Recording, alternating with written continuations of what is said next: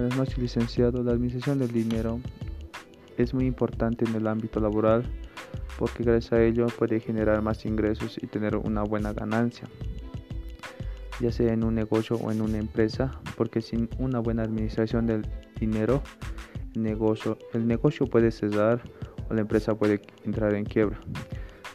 Si obtuviera una buena administración, la empresa puede crecer. Ejemplo de una pequeña a una mediana empresa y de una mediana a una grande empresa. Y en el negocio puede crecer también si tuviera una buena administración del dinero de un negocio a varios negocios en diferentes lugares.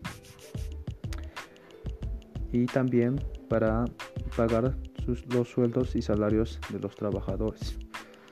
Bueno, también la administración es muy importante en, en las personas porque Así podemos realizar nuestros cálculos de los gastos que vivimos día a día sin tener ningún problema y también podemos obtener nuestros objetivos y metas deseadas.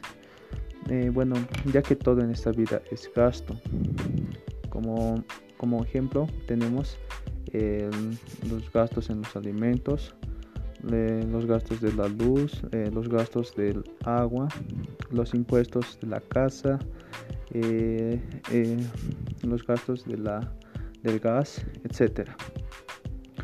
Lo cual si no realizamos una, una buena administración en la vida personal, nos puede hacer falta el dinero y después ya vienen los préstamos, las deudas y pues para que no pase eso sería tener una buena administración para ya sea para una vida eh, personal o para una familia.